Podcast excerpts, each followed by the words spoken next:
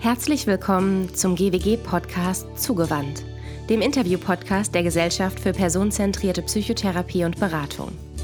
Mein Name ist Jennifer Angersbach und ich spreche hier im Wechsel mit meiner Kollegin Elena Winter jedes Mal mit unterschiedlichen GWG-Mitgliedern und zwar über das, wofür die GWG steht, den personenzentrierten Ansatz. Und dazu gehört, dass wir uns vor allem darüber unterhalten, was Beziehungen ausmacht und trägt aber natürlich auch über das, was Beziehungen häufig so schwierig macht. Wir sprechen über Beziehungen in Form von Partnerschaften und Familien, Beziehungen im Berufsleben und auch über die Beziehung zu uns selbst und zu der Welt, in der wir leben. Heute in der vierten Folge des Podcasts der GWG haben wir den Fokus auf Familie gelegt. Genauer gesagt auf die Frage, wie kann ich mein Kind in seiner Entwicklung gut unterstützen? Hierzu habe ich zwei Expertinnen eingeladen. Steffi Jofa ist Erzieherin und Heilpädagogin. Sie besitzt einen Master in der Erwachsenenbildung und ist personenzentrierte Spieltherapeutin, zertifiziert durch die GWG. Sie arbeitet in eigener Praxis mit Kindern und ist Dozentin an der Fachakademie für Heilpädagogik der Akademie Schönbrunn auf Guthäusern. Außerdem ist sie GWG-Kursleiterin für personenzentrierte Kindertherapie. Ulrike Hollig ist Diplompsychologin, psychologische Psychotherapeutin, GWG-zertifizierte Kinder- und Jugendlichenpsychotherapeutin und personenzentrierte Familientherapeutin. Sie engagiert sich außerdem als GWG-Kursleiterin in personenzentrierter Beratung und Psychotherapie mit Kindern und Jugendlichen und in personenzentrierter Familientherapie und Beratung.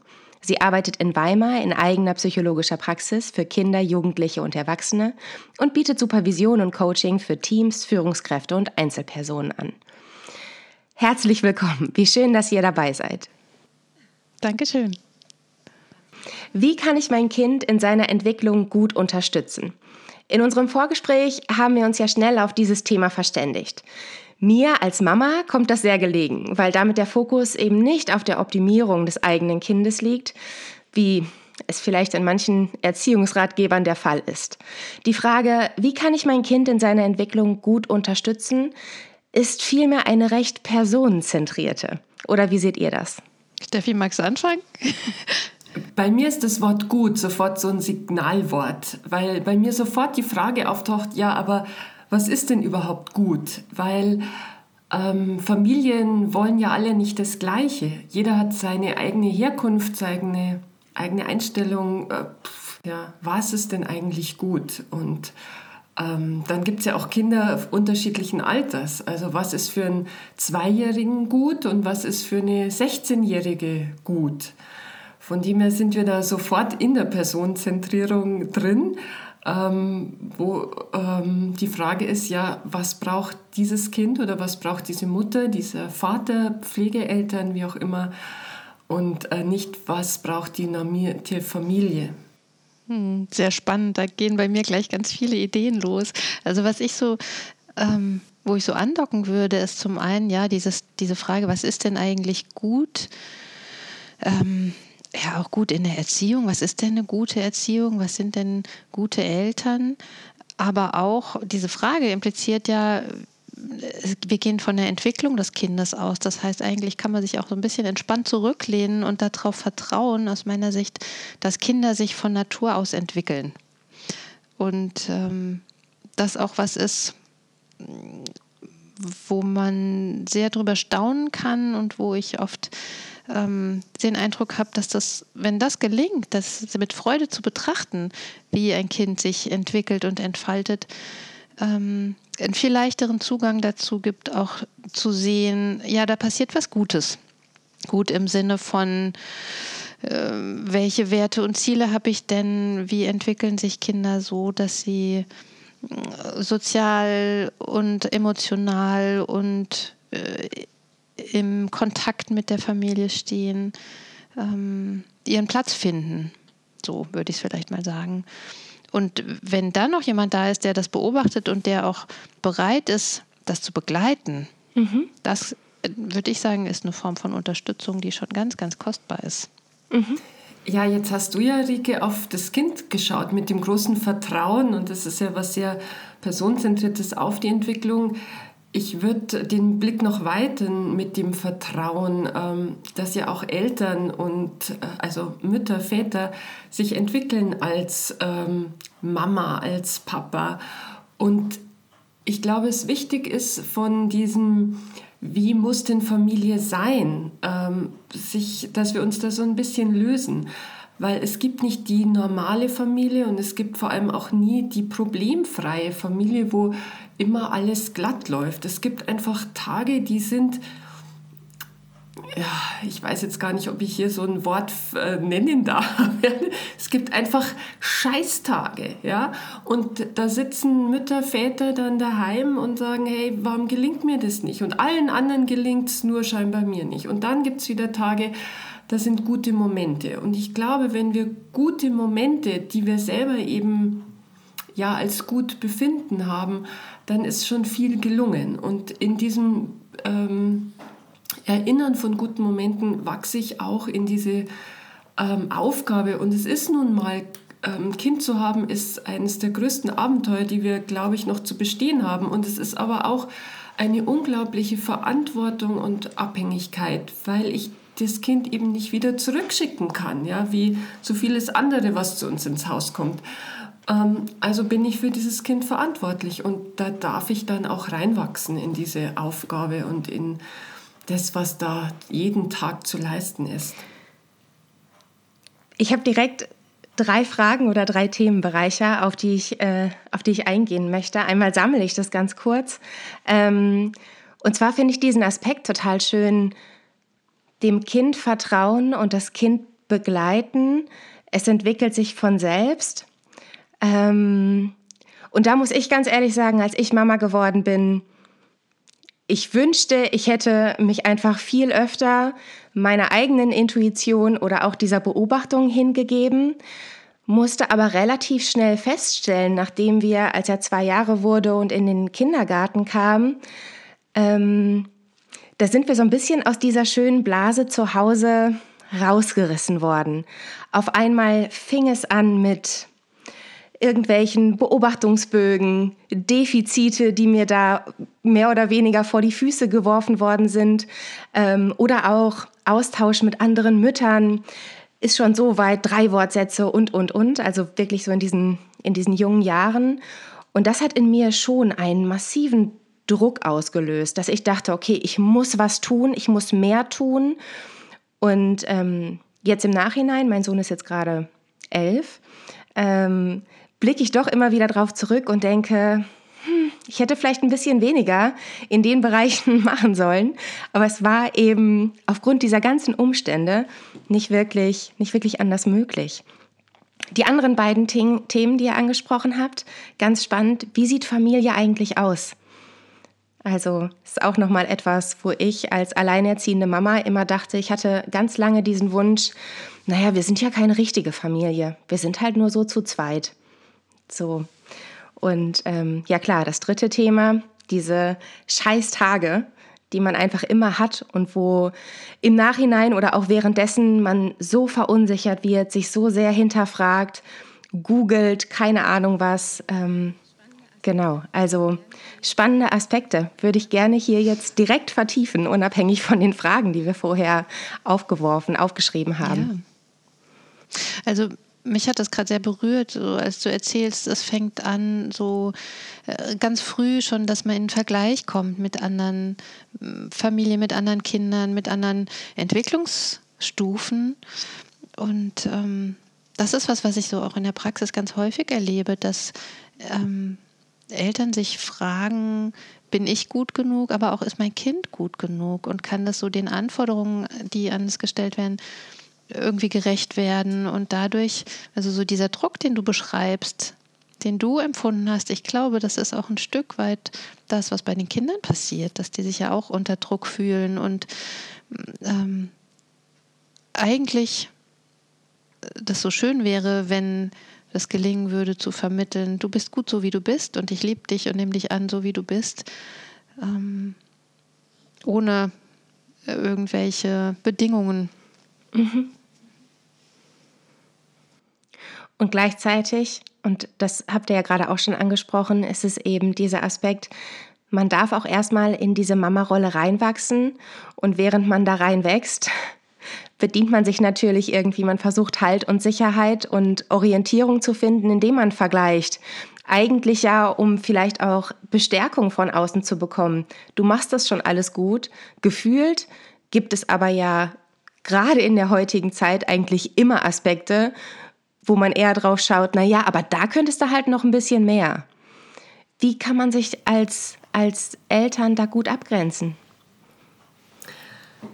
Ich glaube, oder ich nehme es so wahr, wir leben in einer Gesellschaft, die sehr leistungsorientiert ist und wo das Kind ähm, Kind ist aber eben auch, ich sage jetzt mal, ähm, Statusobjekt. Ja? Und wir leben auch in einer Gesellschaft, in der wir sehr schnell diagnostizieren, aber wenig wissen ja, was machen wir denn jetzt damit? Jetzt wissen wir zwar, wie das heißt, aber noch nicht so ganz, was wir damit machen. Und jetzt haben wir das Phänomen Kind. Kind nicht steuerbar, Kind ähm, hochemotional oft und ähm, wir können von außen zwar einen guten Nährboden äh, herstellen, aber was wir nicht können, ist ähm, ja, das Kind zu irgendwas bewegen, was das Kind nicht will. Wir können das Kind ähm, zur Toilette bringen und wir können eben zeigen, wie gut der Toilettensitz da ist und wir können es auch draufsetzen, aber ähm, den Vorgang an sich muss das Kind alleine erledigen. Und ähm, in, in diesem ganz kleinen Beispiel, äh, das ist ja hoch emotional.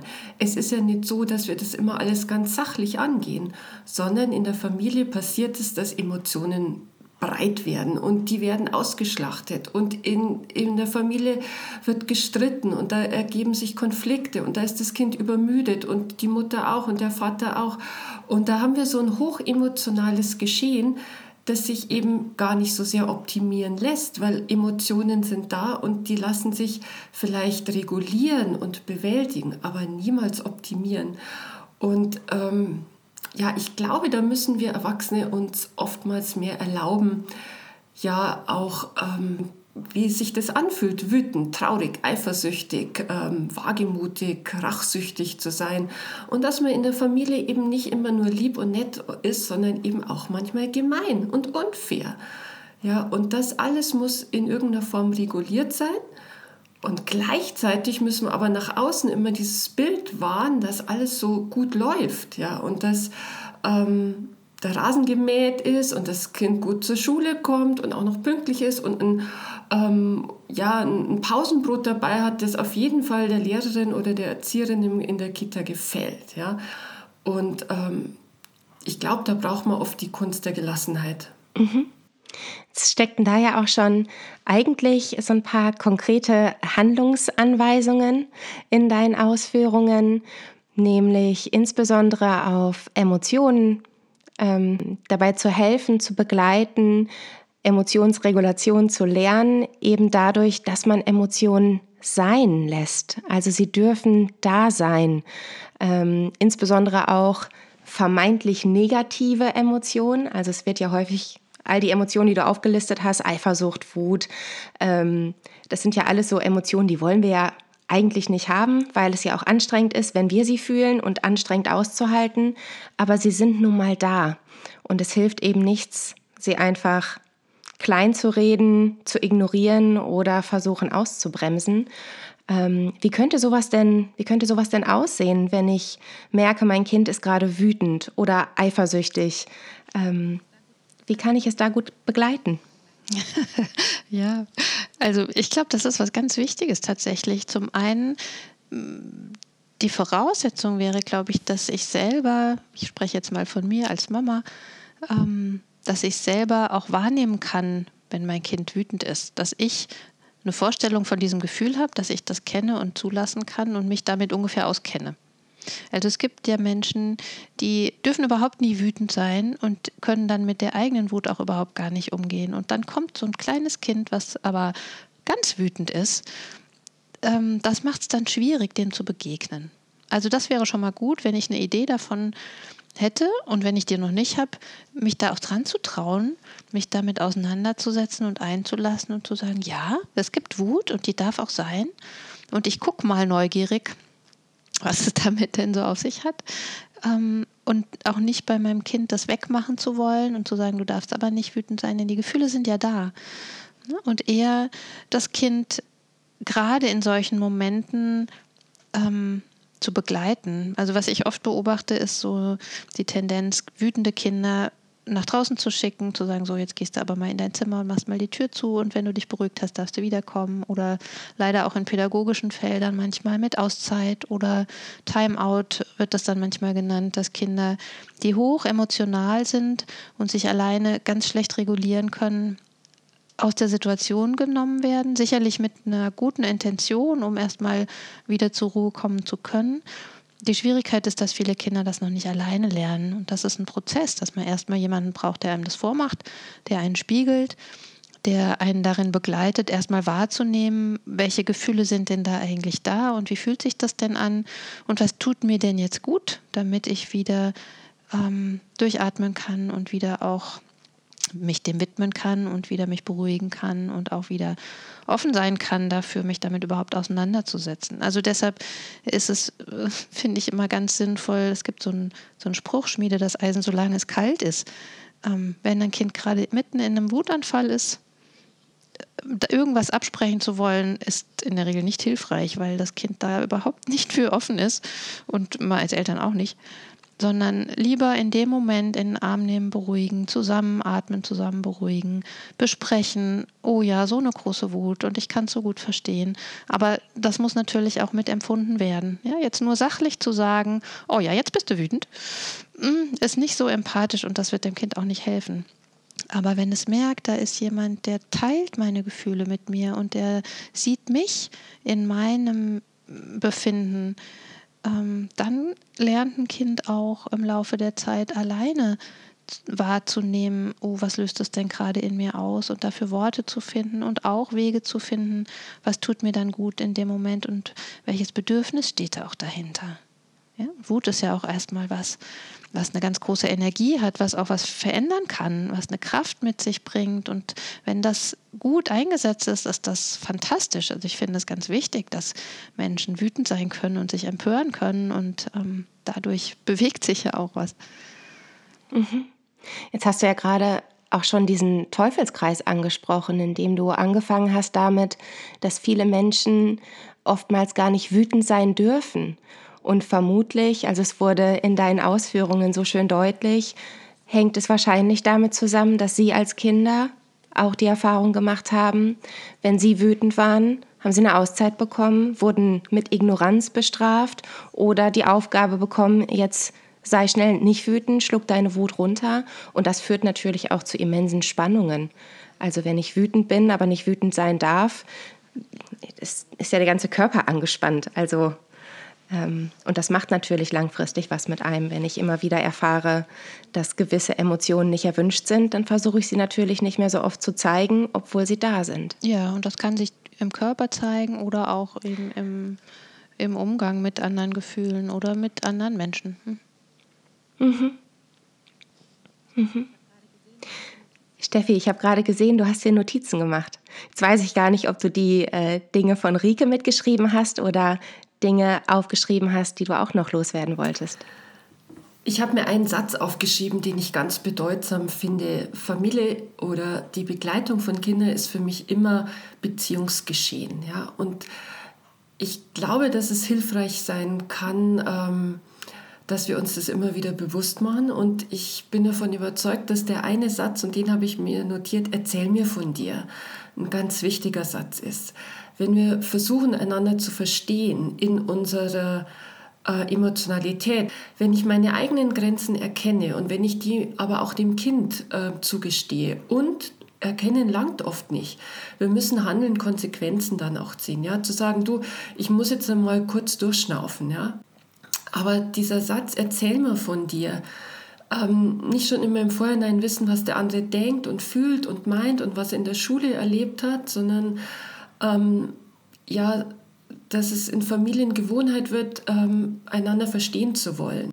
Und ähm, Wut entsteht ja oft, ja, weil über meine eigenen Grenzen gegangen wird, weil das Kind Worte zu mir sagt, die ich nicht angemessen finde.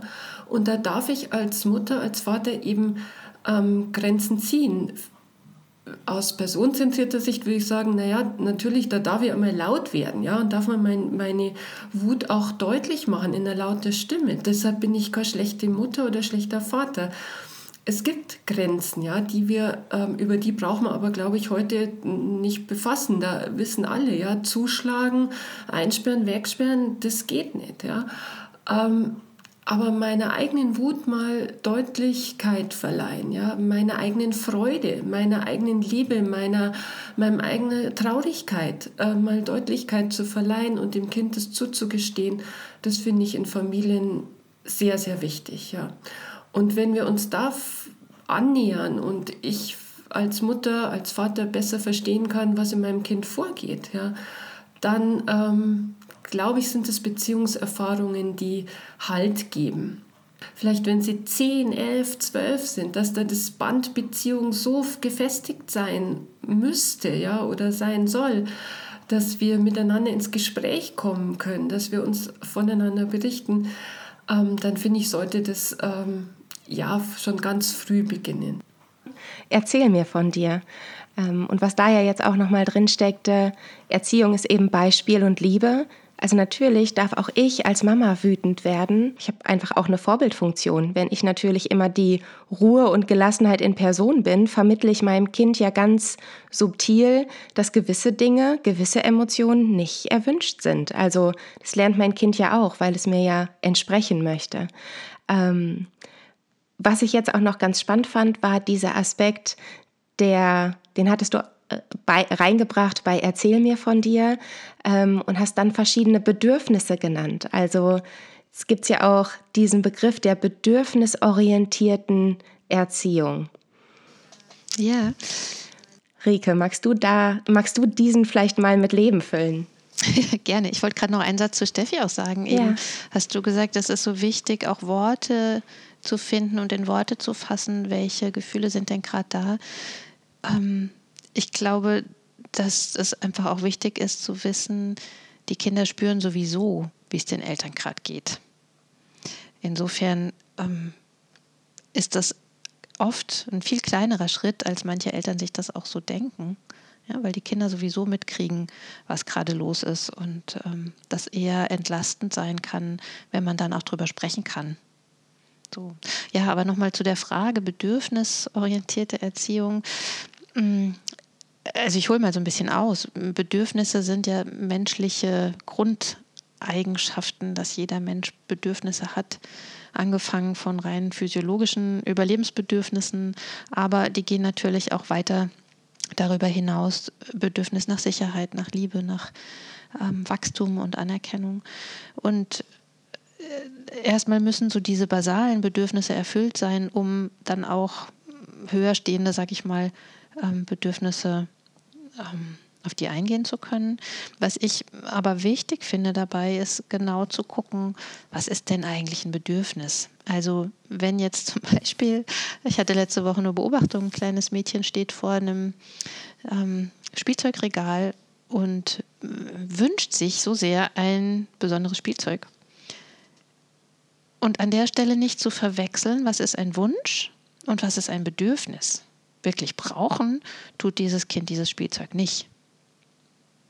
So, und manchmal sehe ich da so ein bisschen eine Gefahr, bei allem guten Willen, alle Bedürfnisse erfüllen zu wollen und ähm, befriedigen zu wollen, da genau dahinter zu schauen, was ist denn wirklich eigentlich ein Bedürfnis und was ist vielleicht ein Wunsch. Das macht es manchmal leichter, um auch mal Nein sagen zu können, zum Beispiel. Ja?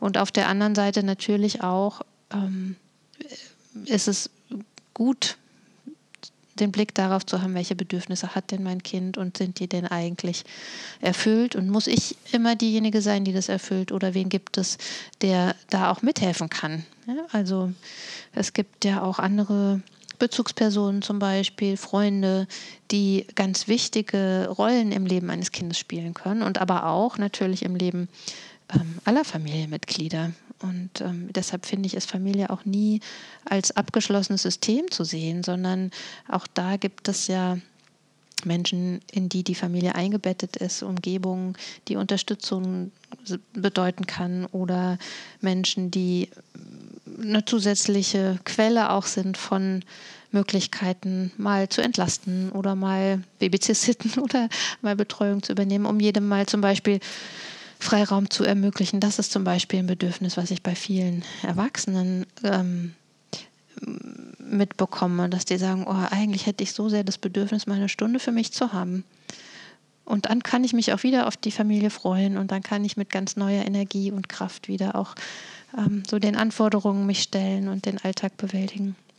Aber einfach mal einmal für mich sein, auch das ist ein Bedürfnis und das finde ich ganz wichtig, ernst zu nehmen und gut in Balance zu schauen, dass alle Bedürfnisse ihre Berechtigung haben. Und das ist natürlich ein Jonglieren und das kann man sicherlich auch nicht aufwiegen, wer wie viel wann Anspruch in Anführungszeichen hat, sondern genau darum geht es, glaube ich, in der Familie, das immer wieder auszutarieren und da auch flexibel auf Situationen und auf ähm, Bedürfnisse eingehen zu können.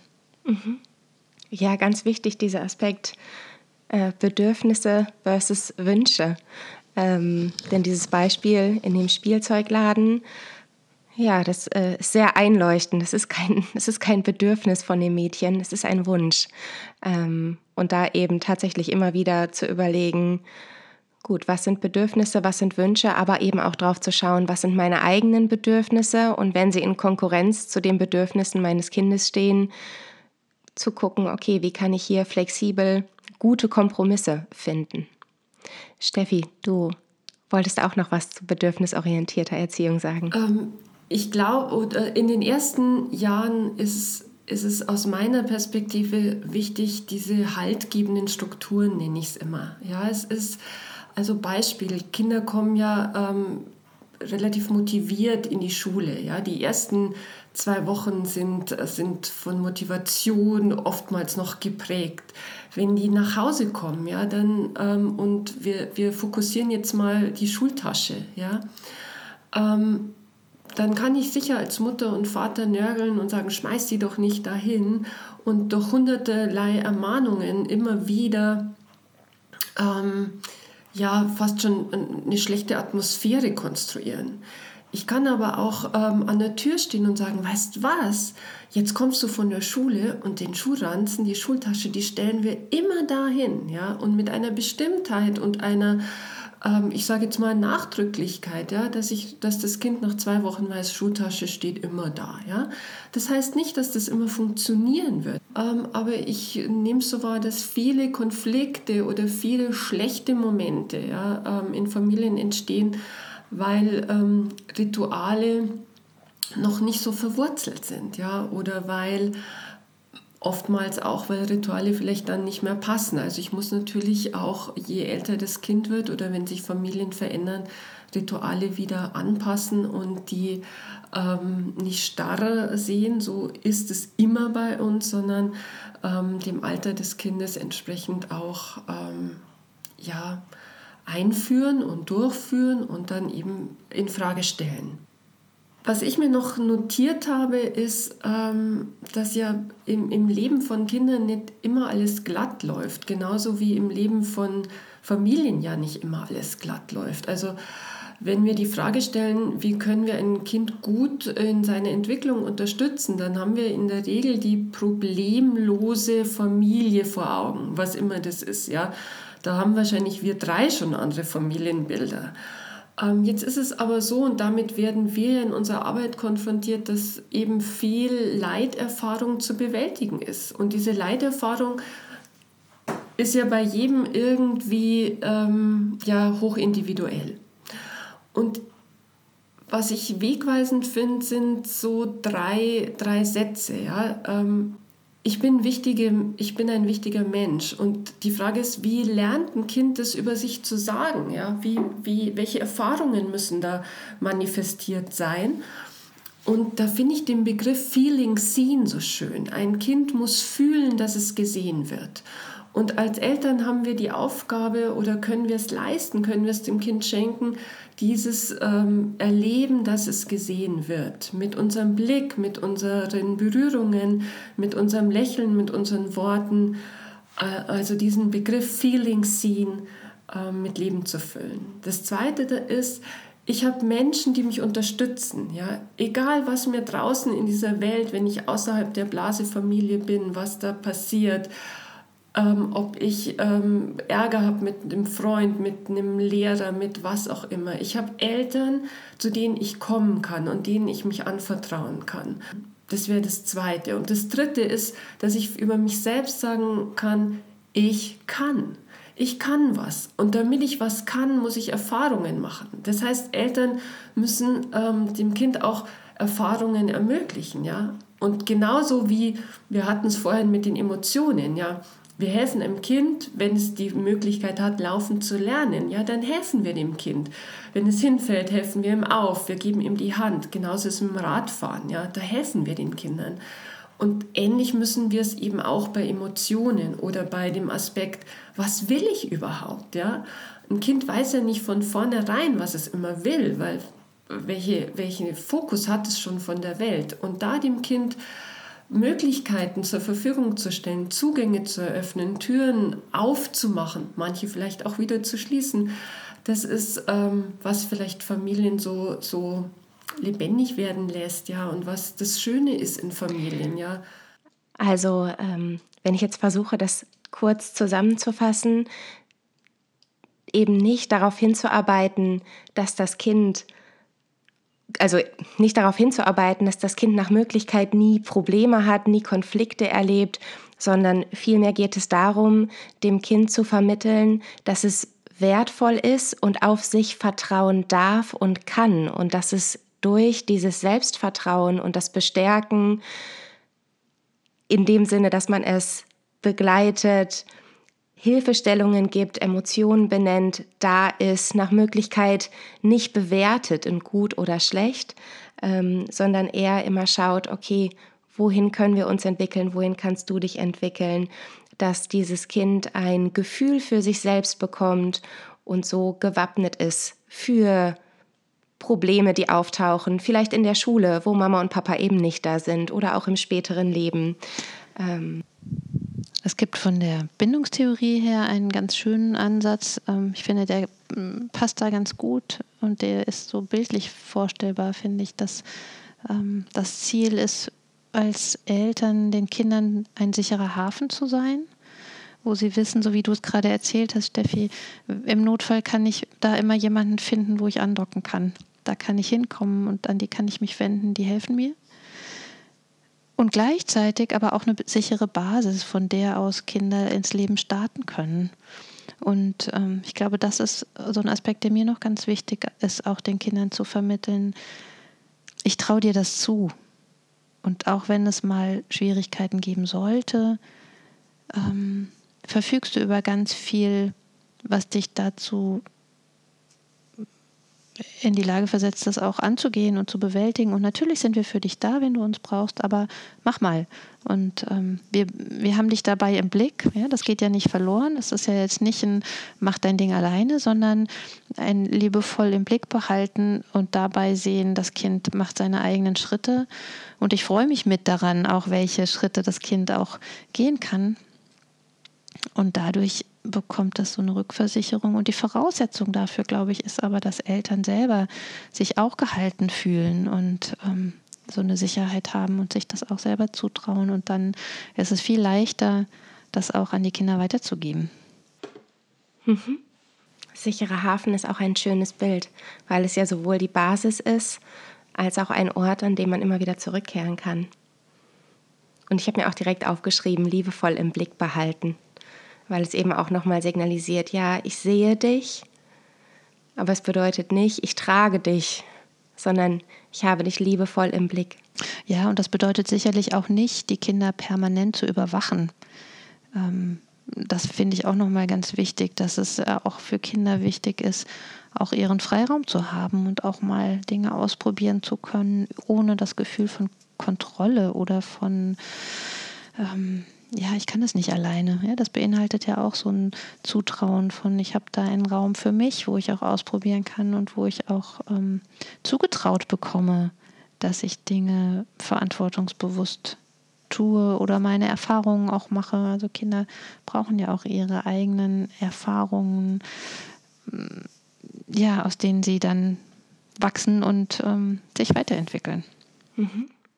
Ist es dann, ähm, geht es dann auch um so ein Sehen auf Augenhöhe und eben nicht von oben herab?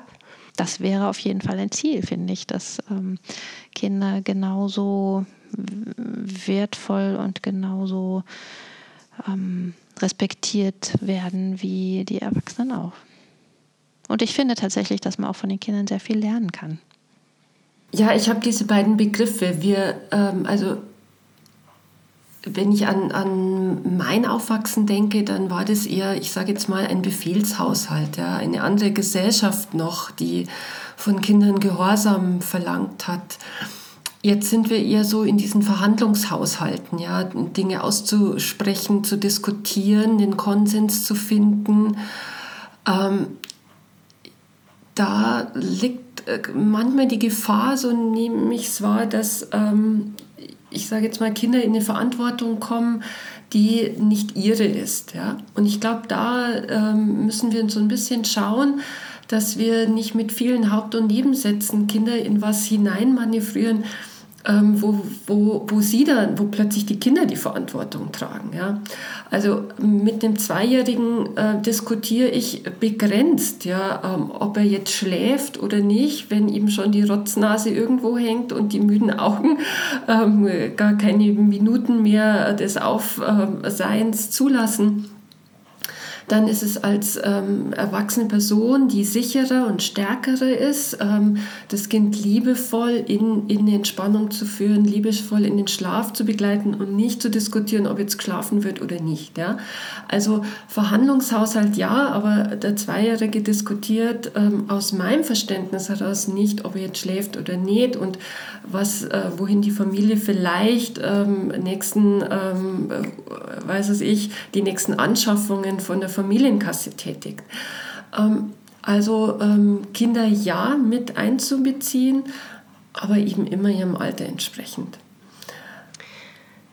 Während ich, während ich versuche mitzuschreiben und euch zuhöre, merke ich dann doch, eigentlich ist es ganz einfach und gleichzeitig gibt es aber auch immer ganz, ganz viele Einschränkungen. Also ja auf Augenhöhe, bitte das Alter betrachten, ähm, ja gerne verhandeln, aber nicht über die und die Dinge. Ähm, bedürfnisorientiert auf jeden Fall, aber ist es immer ein Bedürfnis? Ist es nicht vielleicht auch ein Wunsch? Ähm, was ist mit meinen Bedürfnissen? Emotionen. Äh, es ist in Ordnung, wenn ich wütend bin. Ähm, wenn ich zu Hause aber nur rumschreie, ist das natürlich auch nicht in Ordnung. Habt ihr da noch irgendwelche Leitsätze oder Dinge, die mir, gerade wenn es nicht so rund läuft oder wenn ich gerade selber vielleicht in einer Krise stecke oder mit Problemen von Institutionen, der Schule, dem Kindergarten konfrontiert werde, was, was könnte mir noch Sicherheit geben? Oder welcher Leitsatz könnte, könnte Eltern Sicherheit geben? Woran kann man sich orientieren? Also mir fallen zwei Dinge dazu ein. Das eine ist, ähm, wenn es so Herausforderungen gibt im Verhalten des Kindes, äh, finde ich sehr hilfreich, ähm, wenn ich davon ausgehe, grundsätzlich, das hat immer eine Funktion und das ist immer bedeutsam für das Kind.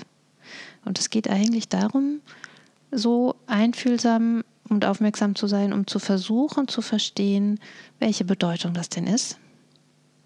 Und das andere, was mir dazu einfällt, ist eigentlich ein Ausdruck von Winnicott, der spricht von den gut genugen Eltern. Das finde ich was sehr Entlastendes, dass ähm, nämlich es gar nicht schlimm ist, wenn es mal nicht so gut gelingt. Wenn grundsätzlich das Bemühen darum da ist, gute Eltern zu sein. Und dann gibt es sicherlich, also wenn es perfekte Eltern wären, das wäre für die Kinder gar nicht förderlich, das, was wir unter perfekt vielleicht uns vorstellen. Da haben die Kinder überhaupt keinen Spielraum mehr, sich zu entwickeln. Und genau an den Stellen, wo es manchmal hakt, da entsteht aber Wachstum das finde ich sehr tröstlich und sehr entlastend, sich auch sagen zu können, bei allem Bemühen und bei allem besten Wissen und Gewissen, auch wenn es mal nicht so läuft, wie das ich mir vielleicht wünschen würde, ähm, ist es ausreichend, gut genug zu sein. Mhm. Sorgt natürlich direkt für, für eine Erleichterung. Rike, du hast zwei Sätze gesagt. Ich habe auch zwei Sätze. Ich entleihe äh, sie mir von, von Kindern. Ein Kind hat mal zu mir gesagt, man darf mit dem Glück nicht drängelig sein. Ja, und ich kann jetzt da als Mama von zwei erwachsenen Kindern, mein Sohn ist äh, 24, sagen, hm, da spielt, ob der jetzt in der ersten Klasse den Stift richtig halten konnte, ähm, eine ganz untergeordnete Rolle. Also da muss man gut zuwarten können. Und der zweite Satz, den ich von einem kleinen Mädchen nehme, das ähm, oft sagt, manchmal muss man schief gerade gehen. Ja, manchmal musst du einfach schief gerade gehen und manchmal musst du einen anderen Weg gehen und manchmal hast du eine Sackgasse und dann muss man umdrehen und dann muss man vielleicht über einen steinigen Weg gehen oder manchmal muss man auch eine kurze Pause Rast machen. Ja? Und ähm, wenn ich den Anspruch nicht habe, immer auf der Autobahn zu fahren oder immer auf Rosen gebettet zu gehen, sondern schief gerade, dann ähm, glaube ich, gelingt es leichter, nicht immer, aber leichter ähm, im Familienalltag. Und ähm, ja, dieses, ich darf auch mal sehr stolz auf mich sein als Mama und als Papa und als Kind auch, ähm, dass wir so gut miteinander können oder dass wir einen Scheißtag, wie wir vorher gesagt haben, dann am Ende auch gut zu Ende gebracht haben. Also zusammenfassend ähm, einmal zu sagen, es ist nie zu spät. Es gibt immer einen nächsten Tag. Ähm, es gibt immer die Möglichkeit auch zu korrigieren oder korrigierende Erfahrungen zu ermöglichen und eben auch der Aspekt, Rike, den du nochmal mit reingebracht hast, wenn es mal zu Konflikten oder Problemen kommt, dann bieten die ja auch immer Potenzial. Daraus entsteht ja Wachstum. Und ich dachte dann direkt, also mir kam direkt auch sowas wie Sicherheit in den Sinn. Ähm, natürlich bin ich viel, viel sicherer unterwegs, wenn ich weiß, es darf zu Hause auch mal Krach geben und ich darf auch mal wütend sein und ich darf auch mal eine schlechte Note mit nach Hause bringen und ich darf auch mal nicht so funktionieren, wie ich gerne würde, sowohl als Eltern als auch als Kind und dennoch werde ich geliebt. Und das gibt ja viel, viel mehr Sicherheit, als wenn ich ähm, ja praktisch immer nur durch Sonnenschein auf einem geraden Weg laufe. Äh, da geht es mir wahrscheinlich gut, aber wenn es stürmt und ich überstehe auch diesen Sturm, dann ähm, gibt das ja noch mal viel mehr Sicherheit und eben auch dieses Selbstvertrauen, was ja so wichtig ist, dass Kinder das erlangen können und sich selbst was zutrauen dürfen und eben auch das Vertrauen ihrer Eltern oder und Bezugspersonen ja, auf haben. jeden Fall. Also ich finde, das ist auch ähm, nochmal schön, dass du das ansprichst, Jenny. Wenn äh, Familien so miteinander unterwegs sind, dass Kinder in der Familie gar nicht ihre Wut zum Beispiel zeigen können, dürfen, sich trauen, sondern das eher außerhalb machen, dann ist das eigentlich, finde ich, auch eher ein Grund, ähm, nochmal genauer hinzuschauen und zu schauen, andersrum, wenn ein Kind zu Hause wütend ist, ist das auch ein großer Vertrauensbeweis. Dann haben die Eltern was richtig gemacht, wenn das Kind sich traut, ähm, zu zeigen, wie es in ihm aussieht. Was mir noch wichtig ist, ähm, auch Eltern müssen ja nicht alles alleine schaffen. Ja, da gibt es ja ein Netz von, von Pädagoginnen, von ähm, vielleicht anderen Familienmitgliedern, von Freunden, äh, Gleichaltrigen. Also da, da sind eine Menge Menschen da. Und es sind eben auch Menschen da, die auf professioneller Ebene Familien unterstützen. Wir haben ja das äh, Phänomen, dass Kinder ähm, Wirklichkeiten anders verarbeiten, anders konstruieren. Das heißt, wenn zum Beispiel die, ein, ein Familienmitglied schwer erkrankt oder stirbt, ja, dann trauern Kinder auch oder setzen sich auch mit, mit ähm, der Erkrankung auseinander. Nur eben auf, ähm, haben sie dafür andere Mittel, andere Medien, ja. Und manchmal kommt es zeitverzögert und manchmal kommt es mit sehr viel emotionalem Wumms oder manchmal kommt es mit Rückzug oder manchmal kommt es, dass die Kinder einnässen oder ähm, ja, unterschiedlichste Strategien an den Tag legen, um mit diesem Verlust oder mit diesem, mit diesem Nichtverstehen ähm, fertig zu werden. Und dann sich zu erlauben, da Hilfe zu holen, sich unterstützen zu lassen. Ähm, ähnlich wie wenn, wenn wir Erwachsene jetzt ähm, ins Krankenhaus müssen, ja, dann sprechen wir auch mit einer vertrauten Person darüber, dass uns da vielleicht mulmig ist und dass wir Sorge haben und dass wir nicht wissen, was wir einpacken sollen, wenn wir jetzt in die Klinik müssen. Ja. Kinder haben da nicht immer Worte dafür, insbesondere wenn sie eben noch, ähm, ich sage jetzt mal, eher jünger sind. Aber sie zeigen es uns, sie zeigen es im Spiel und sie zeigen es uns durch, ihr, durch ihre Art ähm, des Selbstverstehens, des, ähm, des Weltverstehens. Und da gibt es Leute, ja, die, die können da andocken, ja, die, die sind hochspezialisiert und können mit dem Kind eine Klärung herstellen, können ähm, Anstöße geben für, für neues Denken, für neues Fühlen. Und ähm, ja, da, da würde ich Eltern so gern einladen, ja, dass sie ihr Kind im Blick haben und ähm, in, in solchen Leitmomenten oder in der Bewältigung von Krisen eben sich dann auch erlauben, für ihr Kind Unterstützung zu holen. Also durchaus dieser Aspekt, man gibt nicht auf, wenn man um Hilfe bittet, sondern man weigert sich aufzugeben. Und da seid ihr beide unter anderem ja gute Ansprechpartnerinnen. Dankeschön. das sind wir. Und ja, manchmal ist es ja tatsächlich auch gut, jemanden ähm, von außerhalb der Familie zu haben, der einfach nicht so dicht involviert ist und nicht so nah dran und ähm, die ja für die Kinder dann auch eine Möglichkeit ist, nicht noch zusätzlich mit ihren Sorgen sich an ähm, Familienmitglieder zu wenden, wenn die wissen, die sind selber auch belastet gerade. Da kann das einfach eine Entlastung sein. Mhm. Also durchaus dieser Aspekt, ähm, es geht nicht nur darum, wenn ich mal eine Stunde Zeit für mich brauche, dann darf ich durchaus Babysitter in Anspruch nehmen, sondern wenn ich auch merke, meine Kapazitäten sind gerade einfach nicht so gegeben, dass ich meinem Kind ein guter ein gutes Gegenüber sein kann, weil ich emotional vielleicht auch gerade sehr aufgewühlt bin nach einer Trennung, nach Schicksalsschlägen oder in Krisensituationen, dann durchaus auch zu sagen, ja, und ich kann mir einfach auch externe Hilfe holen und finde da sowohl für mich als aber auch vor allem für mein Kind Anregungen, Impulse und eine Entlastung. So, mit Blick auf die Uhr, ich äh, würde ja gerne noch, ich glaube, ich könnte mit euch noch den ganzen restlichen Tag weitersprechen und vielleicht auch noch viel, viel mehr ins Detail gehen. Gleichzeitig habe ich hier und heute schon ganz viel mitnehmen dürfen ich hoffe, die Menschen, die sich diese Podcast-Folge anhören, denen geht es ähnlich wie mir.